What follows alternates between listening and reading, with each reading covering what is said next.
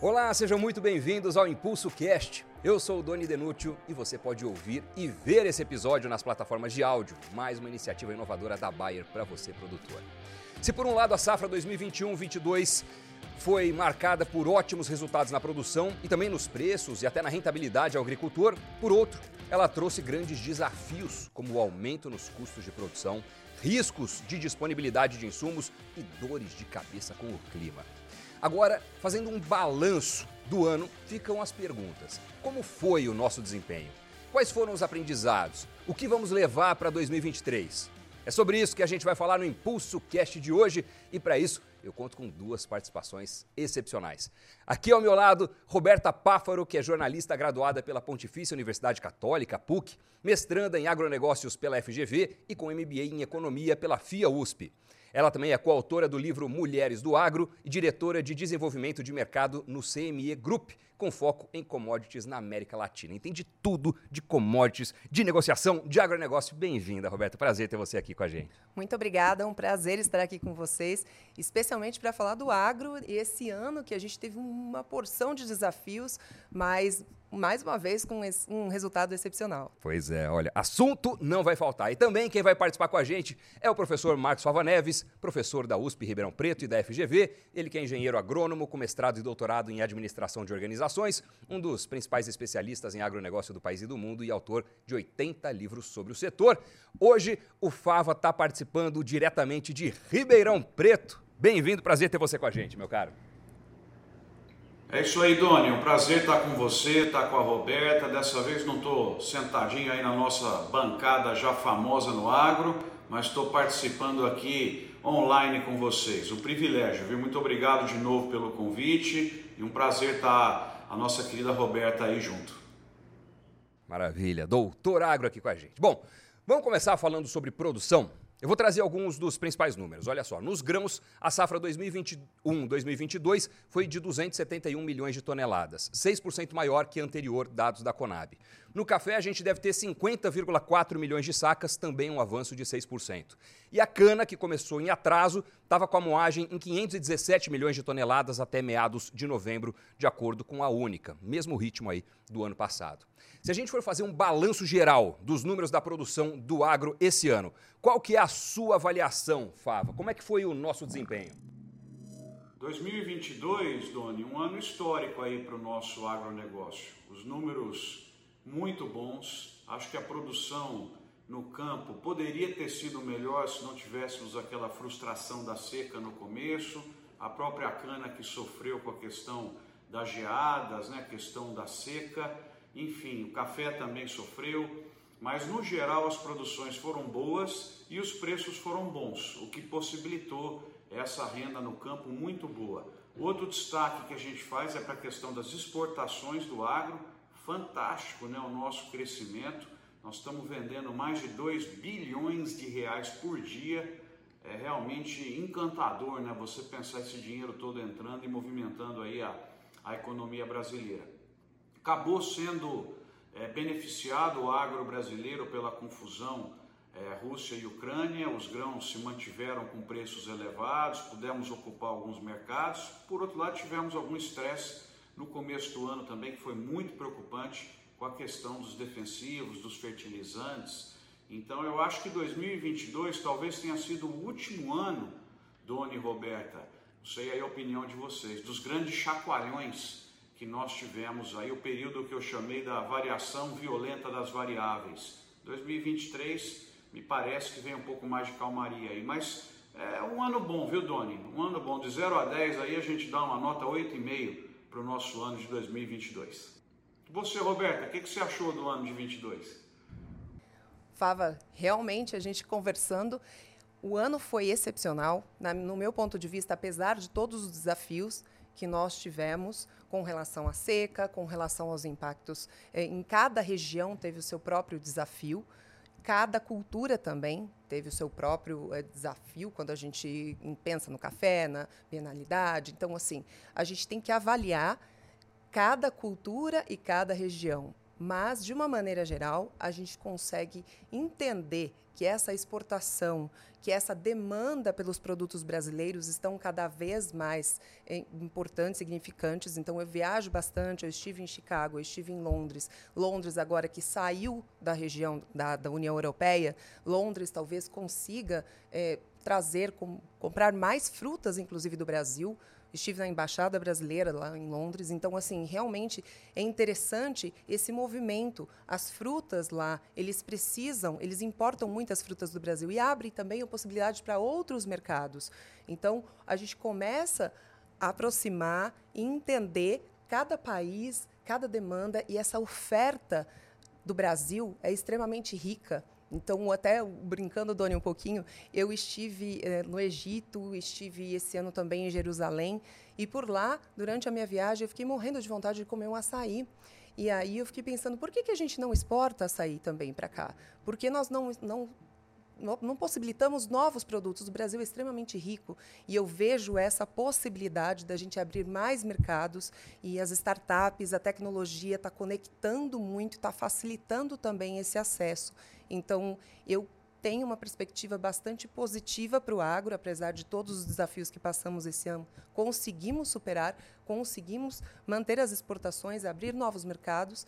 Então, o próximo ano, a minha perspectiva é muito positiva. A gente teve um ano cheio de imprevistos, cheio de desafios, como você citou, e ainda assim o saldo é bastante interessante. O Fava deu nota 8,5. Que nota você dá para o ano de 2022 para o agro brasileiro? Olha, para o agro brasileiro, eu estou com Fava. 8,5 acho que é uma nota muito boa diante de todas as dificuldades que nós temos quando a gente pensa em logística, principalmente. A logística ainda é basicamente feita por caminhões. Então, as estradas, a gente ainda pod poderia utilizar muito os nossos rios, como nos Estados Unidos, o Mississippi, isso facilita absurdamente. Lógico que esse ano eles também tiveram um problema com o clima, o rio Mississippi estava com um nível muito baixo, então o transporte foi é, muito deficitário nesse sentido, tiveram muitos, muitos, problemas e o frete ficou muito mais alto também naquela região, porque todas as tradings, as companhias, elas ficam ao lado do rio Mississippi para conectar as regiões produtoras e levar isso. Então, mas de uma maneira geral, eles são muito mais eficientes e o Brasil tem todo esse potencial. A gente hoje ainda utiliza 80% dos casos o transporte rodoviário. Por que, que a gente não implementa mais e utiliza os nossos rios, utiliza a nossa ferrovia? Então, eu creio que se a gente conseguisse ganhar no frete, a ponta produtora ia ganhar mais e também a exportadora a gente ia ganhar mercado, ganhar competitividade. Se a gente analisar os dados do mercado de grãos em 21, 22, né, sendo bem específico, a soja teve queda na produção, é, 125 milhões de toneladas, e o milho foi na direção oposta, cresceu, foi de 87 para 112 milhões de toneladas. A gente teve crescimento em um, queda em outro. O que é que explica é, essa via diferente? Vamos lá, Doni. Soja. Soja é praticamente um produto de exportação. A gente exporta 80% de tudo que a gente produz. China é o nosso maior mercado. Mas a gente já está exportando soja para a Europa, mesmo em Londres, quando eu fui lá, é, um, é, um, é importante isso, a gente exporta também para outros países. Então, soja, a precificação dela é feita em dólar. Então, a gente tem a referência do valor da Bolsa de Chicago e um que pesa nela, justamente essa diferença Brasil e Chicago. O que, que é essa diferença? O frete tem um peso muito grande. E o dólar também. Então, como é um produto de exportação, 80% vai para fora, a gente precifica em dólar. Nesse sentido, se o real ele desvaloriza, a gente recebe mais reais por saca de soja. Então a rentabilidade melhora, sim. É uma possibilidade de você, mesmo com a dificuldade do frete, mesmo com os descontos aí, o produtor consegue aproveitar essa janela de exportação e de oportunidade. O milho, Doni, a gente ainda tem uma demanda muito interna. O milho a gente está começando a exportar mais, inclusive essa segunda safra, que a gente chamava de safrinha, que agora Exato. é um safrão, né? Mas enfim, a gente essa segunda safra a gente já exporta mais e aí tem mais uma correlação com os preços negociados, por exemplo, em Chicago, com essa precificação internacional da commodities. Mas da commodity, mas enfim, dentro o milho, a gente tem uma demanda interna muito grande, principalmente das indústrias de, de alimentos. A gente tem também, agora, uma demanda surgindo, que é o de combustível limpo, ali na região do Mato Grosso, que tem indústrias de etanol de milho, que é interessante essa dinâmica ali, e o quanto que esse milho está sendo destinado para lá. E muito desse combustível limpo, esse etanol de milho, ele está sendo enviado para o Nordeste, que o Nordeste a gente importa dos Estados Unidos o etanol, porque a gente não tem etanol. Fica mais barato, muitas vezes, importar do que levar dessa região aqui de Paulínia, que a gente produz. Então, assim, esse etanol de milho do Mato Grosso, ele está trazendo uma nova dinâmica também nesse sentido. Então, o milho ainda ele é precificado internamente. A gente ainda pensa em índice como referência, B3. Então, ele ainda tem essa referência de precificação interna. Então, ele oscila muito de acordo com a oferta e a demanda interna. Então, essa rentabilidade, essa oportunidade, essa janela de exportação, inclusive com a China entrando e comprando mais agora, com o efeito lá da guerra, e né, a gente se beneficiou nisso também. Então, essa janela de, de, de exportação pode abrir oportunidades de uma rentabilidade maior para o produtor. Mas vale lembrar, aonde ele está localizado também é importante. Porque muitas vezes, se ele for, ele for pegar o milho de lá da região do Mato Grosso e trazer para Paranaguá e trazer para Santos, toda essa esse transporte, o custo, o frete, impostos, tudo que ele tiver que pagar, às vezes não compensa. Então compensa ele trocar de repente o milho. Sabe o que está acontecendo muito, Dom? Só para te contar, lá no Mato Grosso, eles estão com essa indústria de, de etanol de milho, eles estão fazendo um barter diferente. Olha que interessante, você, produtor, está aí no Mato Grosso, você pode até me falar que realmente tem, eu já conversei com alguns aí e é, um, é, um, é até interessante isso.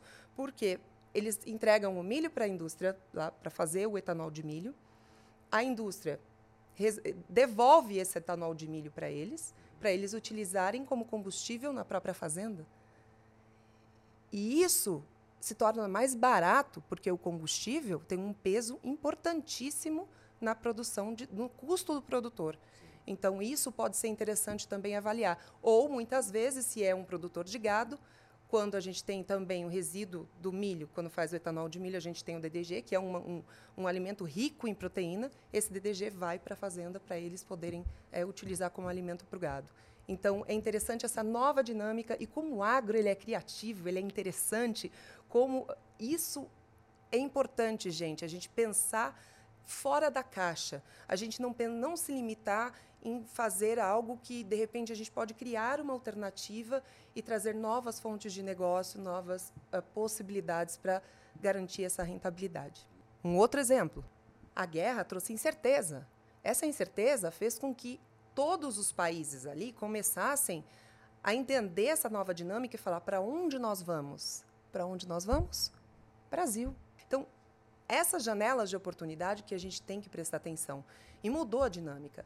E essa dinâmica mudou tanto, para você ter uma ideia, que eu estive em Portugal e eles estavam com receio de não ter milho, eles estavam plantando milho em estufa por conta das condições climáticas, que eles não têm as condições climáticas necessárias que nós no Brasil temos.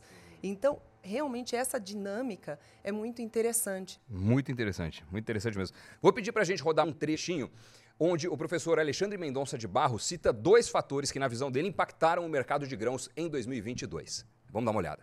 Bom, acho que tem dois aspectos que o mundo inteiro está debatendo que eu acho super importante nós estarmos conectados.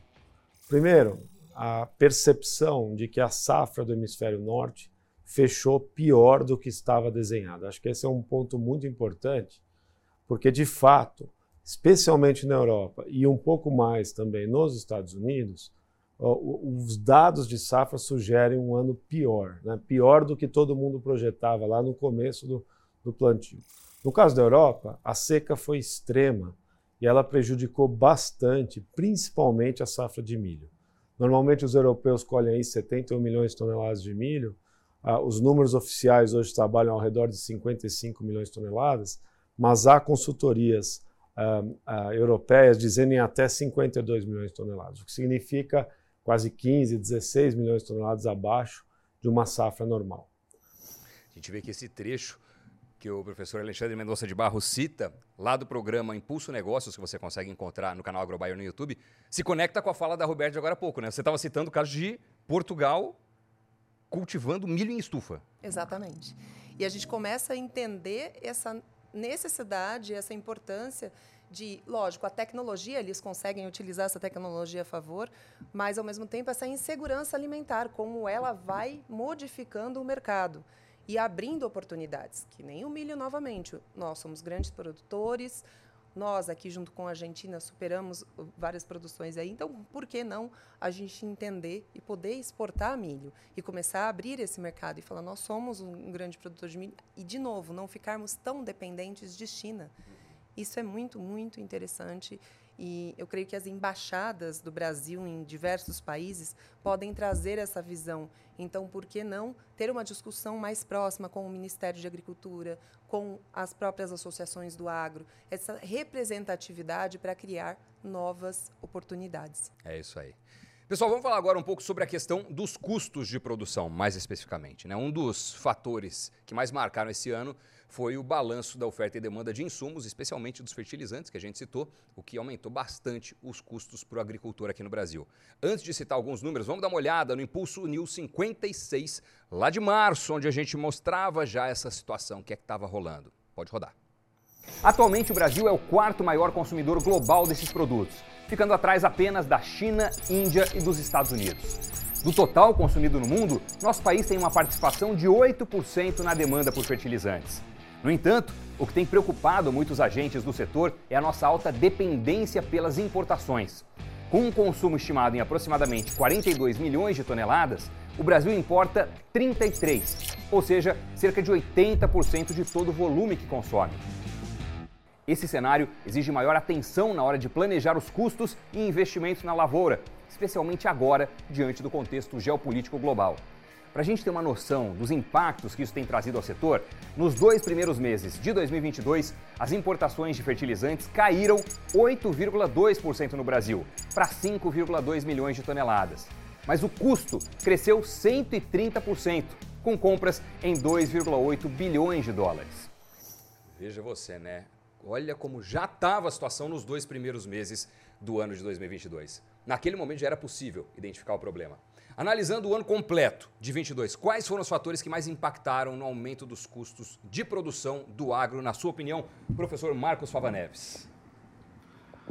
Doni, é isso aí. Custo de produção é uma das más notícias né, do ano de 2022, principalmente pelo aspecto lá da situação entre Ucrânia e Rússia, China também com os lockdowns e dificuldades com portos. Nós ainda enfrentamos um custo muito elevado de container, escassez de fretes. Lembra que o combustível também pesou, o diesel, né, o petróleo ficou muito caro.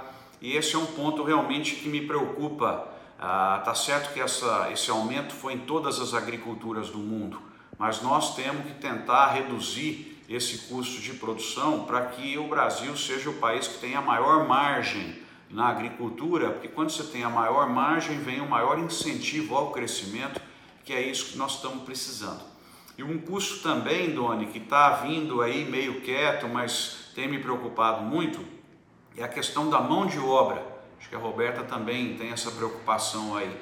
É, nós estamos com pouca gente, nós estamos com custo elevado, está faltando talentos no setor e esse é um problema que não é fácil de resolver. Problemas que eu cito como conjunturais, de um ano para o outro resolve. Esse problema de mão de obra é estrutural tanto para a colheita de laranja, de café, para a operação dessas máquinas cada vez mais sofisticadas. Enfim, esse é um aspecto aí que eu estou bastante preocupado em relação à nossa elevação de custo de produção. Isso pode estar mais ligado ao Brasil, portanto temos que trabalhar nisso, Doni. É, e a minha pergunta, Roberta, é do que você acompanhou aí, muita gente na agricultura foi surpreendida com esse aumento aí do custo dos insumos, principalmente fertilizantes, ou o pessoal estava com uma situação boa de estoques, enfim, o que, que você acompanhou, como é que foi a sua preocupação aí, principalmente no primeiro trimestre do ano, quando veio toda aquela coisa que ia faltar fertilizante, tal, no fim a gente recebeu até mais, né? Como é que você viu esse período aí, Roberta? Realmente, o Marcos ele pontuou especificamente a questão do fertilizantes, que a gente viu os dados também. De novo, esse, essa guerra, ela não era, não tinha, a gente ninguém pensava nisso. Então a gente teve uma retomada da economia após a pandemia, que todo mundo falava, ah, a gente está vivendo um super ciclo de commodities. Não, era, era realmente uma retomada, porque a gente primeiro teve um, um choque de, de, na verdade, de, de demanda, porque todo mundo ficou em casa e mudou toda a dinâmica.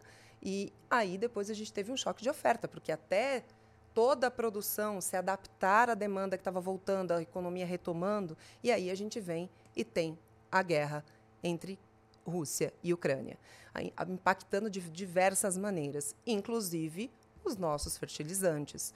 Então, quando a gente avalia a questão dos custos, como a gente falou antes, a soja ela é precificada em dólar? Sim, ele recebe mais reais por dólar quando o real desvaloriza. Fez uma, uma boa rentabilidade, fez um bom negócio? Sim, mas ele tem que pensar, produtor, o seu custo é em dólar. Então, como é que você se protege? Faz um hedge cambial.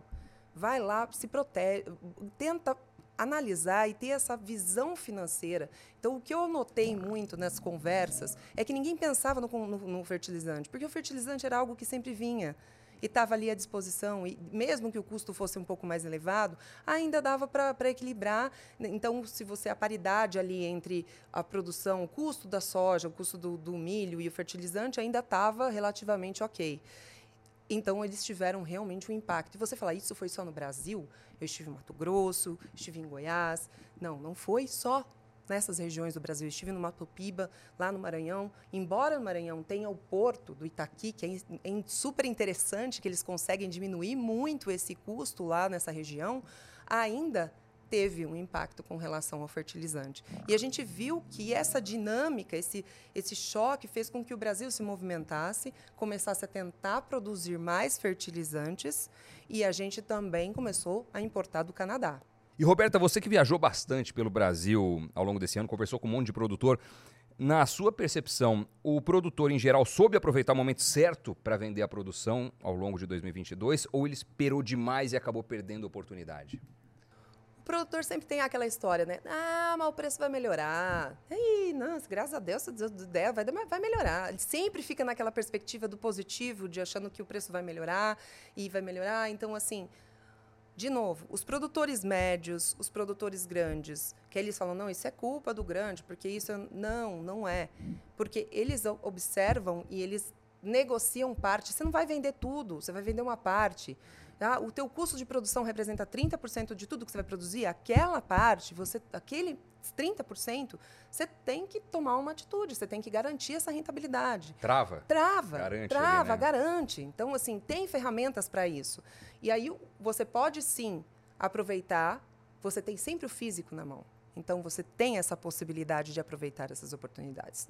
Alguns, pelas conversas que eu tive, sim, conseguiram observar o mercado, analisar, inclusive, trabalhar com essa possibilidade de comprar fertilizantes, com essa paridade entre o preço dos grãos, comprar fertilizantes adiantado. Então, conseguiram fazer esse, esse, esse todo essa, essa negociação, mas o que eu te digo, Doni, tem que ter esse planejamento, porque nos Estados Unidos, quando você conversa com os produtores lá, eles falam quanto você, eu pergunto quanto você Quanto, qual o seu custo para produzir uma saca de soja? Ah, o meu custo para produzir uma, uma saca de soja, vou dar um exemplo, tá? Ah, esporádico aqui, mas ele vai falar R$ 65,52. Ele sabe exatamente o custo dele. Então, diante de um produtor que já está lá na, produzindo há muito tempo, ele tem como entender uma média desse custo de produção dele. Ele fazendo essa média, ele vai entender melhor, vai, vai conseguir se proteger melhor, vai conseguir aproveitar essas oportunidades que existem na rentabilidade. Então eu vejo que a gente está passando um momento de transição em que filhos, filhas estão vindo, esses sucessores estão vindo com essa mentalidade diferente, eles estão estudando e voltando para o campo e eles estão auxiliando muito os produtores, é, o que, os, os, pais que produziram a vida inteira, que começaram, que são maravilhosos, que conseguiram ali, muitos é, começaram no meio de um, de um matagal, exploraram tudo aquilo e começaram do zero. Então, assim, a gente tem que usar essa experiência junto com essa juventude para que a gente possa crescer e evoluir no agronegócio brasileiro. Perfeito. Isso tem tudo a ver com o assunto que eu quero falar agora, né? Planejamento, gestão. Olhando para 2023, a gente tem o seguinte cenário: novo governo no Brasil, possibilidade de uma recessão econômica global, inclusive você estava citando a questão nos Estados Unidos, né, que já é perceptível até nas ruas, conflitos geopolíticos que devem continuar, crise energética também, casos de Covid voltando a aparecer em alguns países, enfim. Pensando no ponto da gestão do negócio rural, precauções, planejamento, controle. O que é que o agricultor precisa fazer para melhorar o seu negócio a partir de agora, na sua opinião, professor Marcos Fava Neves? Tony, 2022 mostrou uma coisa muito importante: gestão é tudo na fazenda. E eu costumo dizer o seguinte: a gestão está baseada em três grandes pilares para os nossos produtores. O primeiro pilar está no aspecto financeiro. Nós temos que cuidar do caixa, ter disponibilidade de capital, saber a hora de comprar, a hora de vender, comprar bem, vender bem. E uma coisa muito importante nas decisões de investimento, ainda nesse primeiro pilar, que é ficar melhor antes de ficar maior. Nós estamos vendo na agricultura muita gente crescendo demais o tamanho e deteriorando as margens, o endividamento elevado, taxa de juros, tudo isso daí. Então, ficar melhor antes de ficar maior. Segundo ponto é a excelência operacional nas lavouras, na pecuária, na cana, laranja, café, gestão por planta, gestão por metro quadrado, usar toda a tecnologia, motivar as pessoas para a inovação, frequentar eventos, estar tá atento ao que está saindo, prestar atenção nas equipes de vendas das empresas, nas equipes técnicas, por exemplo, nas visitas que recebe do time da Bayer, sempre tem coisa nova que está sendo ali proposta. E o terceiro ponto, Doni, não menos importante, é o controle total dos custos. Medir tudo, não deixar vazar, todos os detalhes importam. Colocar essa cultura na equipe, também compartilhando resultados, para que todo mundo esteja engajado em medir, mudar, controlar para não deixar vazar. Eu acho que essas três características são muito importantes para o produtor. E aí eu toco para a Roberta um aspecto que está dentro da primeira característica que eu falei na questão financeira, que é o saber comprar e saber vender. É muito importante estar atento aos mercados, fazer as relações de troca, para que você tenha estratégias tanto de compra como de venda que possam te dar conforto e que sejam garantidoras de margens. E aí, como é a praia da Roberta, eu queria que ela falasse um pouco mais sobre vendas antecipadas, como é que nós estamos em relação a esta safra, em relação à próxima safra, enfim, o que, que ela pode ajudar para que o produtor melhore também na sua gestão no aspecto de comercialização, porque os instrumentos estão aí hoje e estão mais simples de serem usados. Então tá contigo aí, Roberta, devolvo a bola para você. Sem dúvida, Marcos. Quando a gente pensa em comercialização, então os pilares também dessa comercialização ela é muito importante. Então, primeiro, entender todos esses custos e como que você vai vender. E às vezes essa é a pergunta que todo produtor me faz: ah, devo vender agora, devo vender depois? Ou, ou então sempre pergunta isso para o consultor. Um, então é importante você ter um consultor é importante você ter uma pessoa que vai acompanhar o mercado, que vai entender, que vai olhar essas oportunidades, vai, vai de uma maneira geral, vai poder estar junto, o apoio do produtor, para que ele possa aproveitar. O que, que a gente vê muito ainda? Ah, isso é muito difícil. Isso não é para mim, eu vou vender para trading, ah, já está vendido, eu vou vender para cooperativa. E aí você diminui o teu a tua possibilidade de ter uma rentabilidade maior. Justamente por essa falta de conhecimento. Então, aproveite, utilize ali essa é, educação. A gente tem um pilar hoje que a gente fala das empresas, e, isso, o tal do ESG, o selo do ESG. Quando a gente começa a conversar com o pessoal no exterior, os nossos compradores, eles estão de olho nisso. Então, como é que a gente pode implementar? Como é que a gente pode fazer? A gente já faz muito na parte de ambiental, é muito interessante. A gente tem um dos códigos, dos códigos florestais mais rigorosos do mundo. A gente está tá melhorando nisso. A gente tem toda essa questão de rotação de cultura. Isso a gente já fazia. Então, vamos falar mais sobre isso, vamos comunicar mais isso. E mostrando esses benefícios, como é que a gente consegue. A Bayer tem um grande programa nessa questão de, de, de, de carbono e que pode diminuir, como que você utiliza essa plataforma e você otimiza para comprar um fertilizante, um insumo mais barato, e você melhora e você este... Então, quando você melhora a tua produtividade, você tem que observar os pilares da comercialização. Compra agora ou vendo agora. Eu não tenho bola de cristal, ninguém tem bola de cristal, mas as informações, o mercado está aí para ser analisado. A gente tem dados. Então, dados de produtividade, todo produtor sabe. Eu chego na fazenda, ele já me fala, não, porque eu estou produzindo 70, 70, é, 70 sacas por, por hectare. Tô, então, você, se você sabe isso, isso é muito importante. Então, começa a utilizar essas informações para você montar esse pilar e não vender tudo para uma trading, vender tudo para uma cooperativa.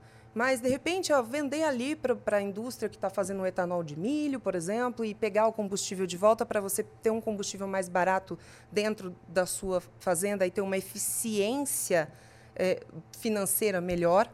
Então, esses pontos são importantes. E quando a gente tem entre safra, ah, porque todo mundo quer, né? Nossa, eu quero vender na alta e comprar na baixa. É, é isso, né? eu vou vender dessa maneira. Seria perfeito, mas todo mundo quer fazer isso. Então, como é que a gente entende?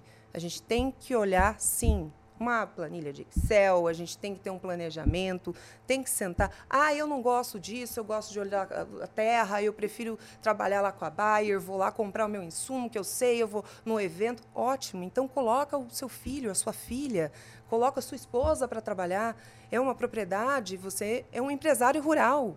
E se você não se enxergar como um empresário rural e entender esses custos e tentar otimizar esses custos, e tentar complementar essa venda e trazer novas possibilidades, muitos vão ficar pelo caminho. Então, a eficiência do agro depende da gestão financeira. Use o mercado a seu favor. E do ponto de vista de ferramentas, de instrumentos é, que ainda não são tão utilizadas por parte dos produtores e que já são mais acessíveis, relativamente fáceis de trabalhar e que podem ajudar a garantir uma boa comercialização, ou a travar uma determinada margem, ou a garantir os custos. Quais você diria que são as principais que vale a pena o produtor ficar de olho? Vamos lá, quando a gente pensa em bolsa, nós temos os contratos futuros e contratos de opções. Contratos futuros eu escuto muito que o produtor fala: eu não gostaria de, de ficar pagando margem, porque eu não tenho capital de giro, como o próprio Marcos mencionou aqui. Ah, é difícil, porque para mim eu não vou ter o dinheiro ali para conseguir pagar margem e ajustar. Porque o futuro é simples: você travou o preço, você vai receber aquilo lá na frente. Agora, é, opções. As opções, elas são como seguros de safra. Então, as opções, você paga um prêmio né? Eu até brinco. Quantas pessoas gostam aqui de perder dinheiro? Todo mundo vai falar, todo mundo fica quieto. Gosta sim. Você também gosta. Porque você tem seguro de carro, não tem? Uhum. E a gente tem o seguro de carro para quê? Porque se acontecer alguma coisa, a gente está coberto. Então é a mesma coisa. Então, o seguro, a gente fala dessas opções que você pode comprar no mercado pagando um prêmio. E aí fala, ah, mas eu não quero ir na bolsa de ideia, não quero abrir uma conta com corretora, não quero ver isso. Negocia com a trading. A trading pode te oferecer essa ferramenta. Nos Estados Unidos, eles fazem muito isso. Então você vai falar, ah, de 100% dos produtores vão à bolsa? Não. A gente tem 30% dos produtores que vão negociar na bolsa. A maioria faz um contrato que a gente chama de preço mínimo. Então, por exemplo, eu vou, vou lá e a trading vai pagar um pouco menos pelo meu, pela minha saca. Então, a minha saca de soja agora está 178 reais na minha região. Então, ele vai me pagar 168 mas ele vai me comprar um seguro de participação na alta, que se a soja subir a mais de 178 reais, eu vou ganhar aquela diferença. Então eu vendi para ele, então isso se chama contrato de preço mínimo. Eu vendi para ele, mas a, a própria trading pode comprar sim uma opção para ele e ter essa diferença. Então, algumas trading já oferecem isso, mas o conhecimento, produtor rural, conheça as suas ferramentas, conheça as suas possibilidades. Então, o conhecimento é muito importante, o que o Marcos falou. Frequente eventos, entenda não só de tecnologia, mas também dessas ferramentas de mercado, participe e comece a compreender, porque contra, conhecimento não há argumento. Exatamente. E tem muita possibilidade, como o Fava trouxe aqui, de ficar melhor antes de ficar maior. E aí você consegue crescer de uma maneira muito mais estruturada, é, segura, eficiente. Né? Deixa eu também aproveitar esse momento e dar uma dica. Lá na página AgroBuyer Brasil você encontra uma parte com os principais serviços para apoiar você, agricultor, especialmente na redução de riscos. A página chama Serviços Mão na Roda. Um que você pode usar, né, que eu posso destacar aqui, é o seguro agrícola. Você, produtor ou produtora, pode trocar pelos pontos que tem do programa Impulso. Então, Tá dado o recado, vale a pena conferir. E para fechar o programa de hoje, eu queria, Roberto, ouvir de você uma aposta para 2023. Olha, eu trabalho em bolsa, não me complica, não posso fazer aposta. a gente não fala em aposta, a gente fala em gestão. Gestão. De novo, gestão perfeito. como quando, uma projeção, uma projeção. Um, um destaque para 2023. Não, então, na verdade, a gente não pode, quando a gente fala, a gente brinca um pouco, mas assim, até porque isso é uma, é uma, é uma percepção muito assim equivocada que o produtor, ou que todo mundo tem de bolsa, ah, eu vou apostar. Não, você não vai apostar. É, então, existe uma diferença muito grande. E quando você entra no mercado de futuros, opções de bolsa, ou você faz um, um, um, realmente uma outra ferramenta que você utiliza, um barter, por exemplo, isso você não está apostando, você está fazendo uma gestão. Você está fazendo uma gestão de riscos. Então, você não espera um retorno financeiro, o que é diferente do mercado de capitais. Quando você entra, você, lá vai, você vai lá investir numa ação, você espera um retorno financeiro. Né? Então, a, a, o mercado, a bolsa, eles estão aí justamente para fazer a gestão de riscos. Então, pense nessa palavra. É a palavra aí que eu vou falar da projeção para 2023. Gestão o olhe muito bem para dentro dos seus custos. De novo, como o Marcos, o Marcos mencionou também muito bem falado, a questão de mão de obra. Eu estive no Mato Grosso e está muito difícil, porque cada vez mais estão exigindo é, possibilidades. Ah, eu vou, ficar, vou morar aqui na fazenda, vou fazer alguma coisa. Ah, tá, mas eu quero internet, eu quero isso. Então, assim, a exigência está cada vez maior e a questão de treinamento. O produtor também está investindo bastante em treinamento quando ele vem com a tecnologia, que tem que também utilizar essa tecnologia. Então, essa questão dos custos, ela realmente tem que ser avaliada. E, de novo, o pilar, gestão. Se eu posso definir a prioridade para 2023 no agro, para que a gente possa alavancar ainda mais em questão de exportação, de oportunidades, de, rendi de rendimento para o próprio produtor, olha a gestão, olha dentro de casa. Fazendo o dever de casa, sucesso. Muito bem, recado dado. E antes de encerrar, deixa eu aproveitar e trazer mais uma mensagem aqui para você que é cliente Impulso Bayer. Uma novidade. A sua área logada no site AgroBaia Brasil está de cara nova. Todas as mudanças foram feitas para impulsionar a sua experiência, permitindo que você encontre informações e funcionalidades de uma forma mais rápida e intuitiva. E agora você pode contar com a nova função que aponta recomendações de resgates de serviços, além de conteúdos exclusivos. Acesse a plataforma, confira lá e aproveite, hein? Bom, pessoal, no programa de hoje a gente fez uma análise, um balanço de 2022. E eu acho que deu vontade de entender melhor como vai ser o mercado em 2023, né? Então já fica aqui o meu convite, o nosso próximo episódio do Impulso Cash vai ser sobre esse assunto, as perspectivas para 2023, focado especialmente nas cadeias de grãos. Não perca. Roberta Páfaro, muito obrigado por sua participação aqui neste último programa de 2022. Valeu mesmo, adorei o papo. Obrigado. Também gostei demais, um prazer estar com vocês. Obrigada pelo convite, pela oportunidade. E é sempre bom a gente falar desse setor que realmente impulsiona o Brasil. Então, realmente eu fico muito feliz pelo convite e aproveito aqui para desejar boas festas para vocês, que vocês aproveitem bastante esse período aí que ainda está no, no período do já plantou, está esperando para colher, então curta bastante, mas pense na gestão. É isso aí. E dessa vez, diretamente de Ribeirão Preto, muito obrigado, meu amigo Marcos Favareves, doutor Agro.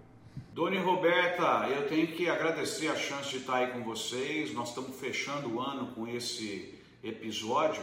É, esses bate-papos são muito legais. Pena que o café quem teve que pagar fui eu aqui, não aí do Doni, né? Porque é mais gostoso o café dele, porque além do sabor fantástico é de graça para mim, né?